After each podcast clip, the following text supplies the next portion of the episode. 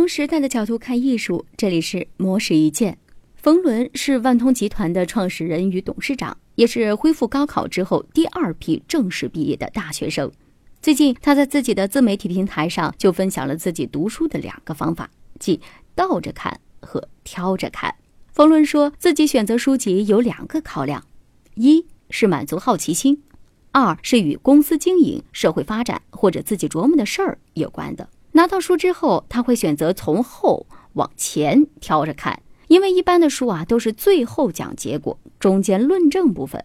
但是他不太爱看论证部分，所以一般只看开头和结尾，然后再结合一些书评，这样就能够了解到这本书讲了什么。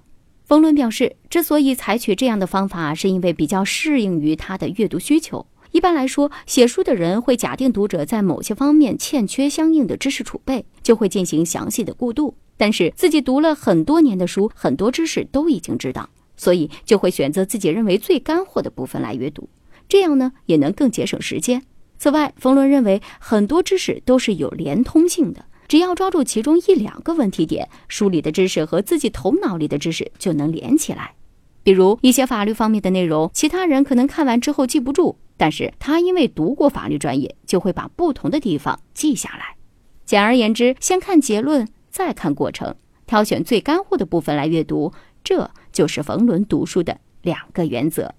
以上内容由模式意见整理，希望能对您有所启发。模式意见每晚九点准时更新。